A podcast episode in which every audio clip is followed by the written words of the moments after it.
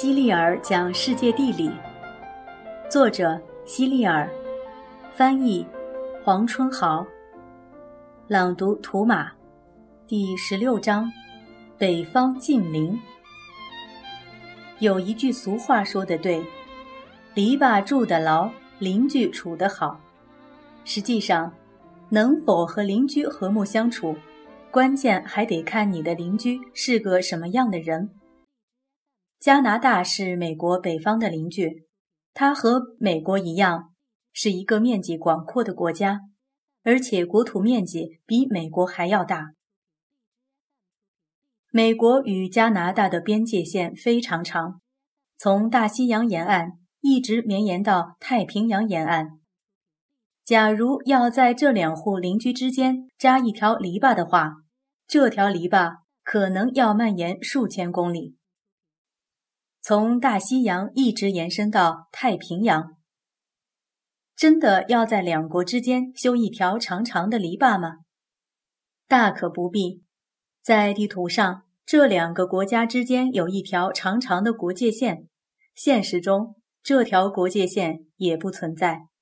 在两国的交界处，你可能只会发现一块石头立在那里，上面写着一行字：“加拿大和美国。”共同决定两国之间永远不会发生战争，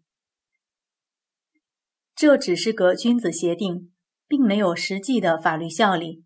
但是两国人民都把这块石头亲切地称为和平石。几个小男孩在争抢东西的时候，经常会这样说：“谁先抢到就算谁的。”最初，法国人发现了加拿大，他们就把加拿大占为己有。不过，英国人觉得这块土地应该属于他们，因此英国和法国之间就发生了战争。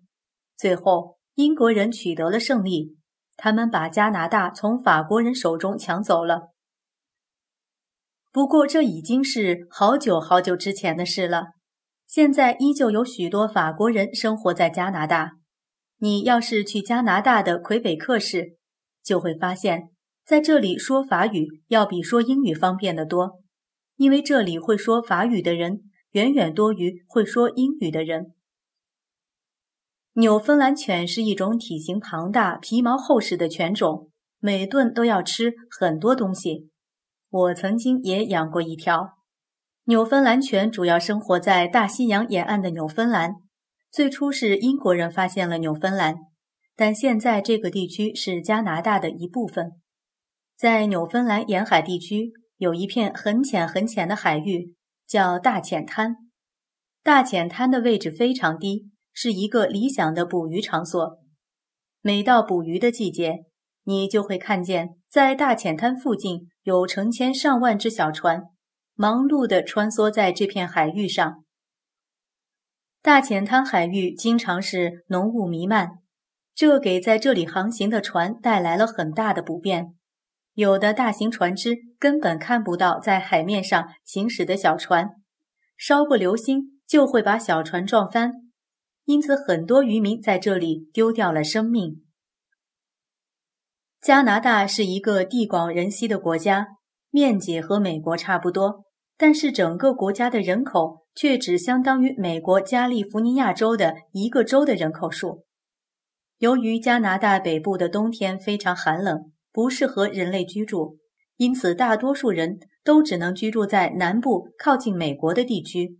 这些人的生活习惯也和美国人基本一致，连种植的农作物也基本相同。加拿大是世界上主要的小麦生产国，这点也和美国基本一样。加拿大太平洋铁路公司在全球赫赫有名，这是一家大型的铁路公司。加拿大的很多铁路都是由这个公司修建的。有一条横穿整个加拿大的铁路，它从大西洋沿岸出发，一直延伸到位于太平洋沿岸西部的温哥华市。在温哥华的港口，有许多大型汽船正在等待装货起航。顺便说一下，这条铁路沿线的所有酒店都是由太平洋铁路公司投资修建的。其中有一段铁路靠近落基山脉和路易斯河，那里风景优美，是一个旅游的胜地。许多人都会坐火车到那里休闲度假。提起狐狸或野狼，女孩子好像都不喜欢，但是，一说起这些动物的皮毛，肯定会得到很多爱美女性的青睐。加拿大有一个叫哈德逊湾的海湾，大小和墨西哥湾差不多，是根据发现这个海湾的人的名字来命名的。美国的哈德逊河也是这个人发现的。不过，哈德逊湾与哈德逊河之间没有任何联系。只要进入冬季，哈德逊湾的海水就会全部结冰。这里的气候异常寒冷，根本不适合人类居住。只有少数捕猎野生动物的人在此出没。生活在哈德逊湾的野生动物不像我们人类能穿厚厚的大衣，它们只能靠身上厚厚的皮毛度过寒冬。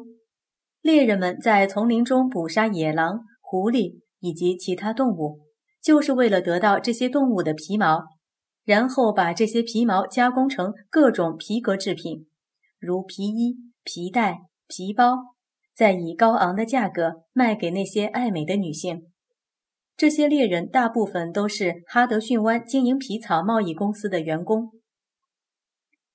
美国是按州来划分行政区域的，加拿大则是按照省来划分的。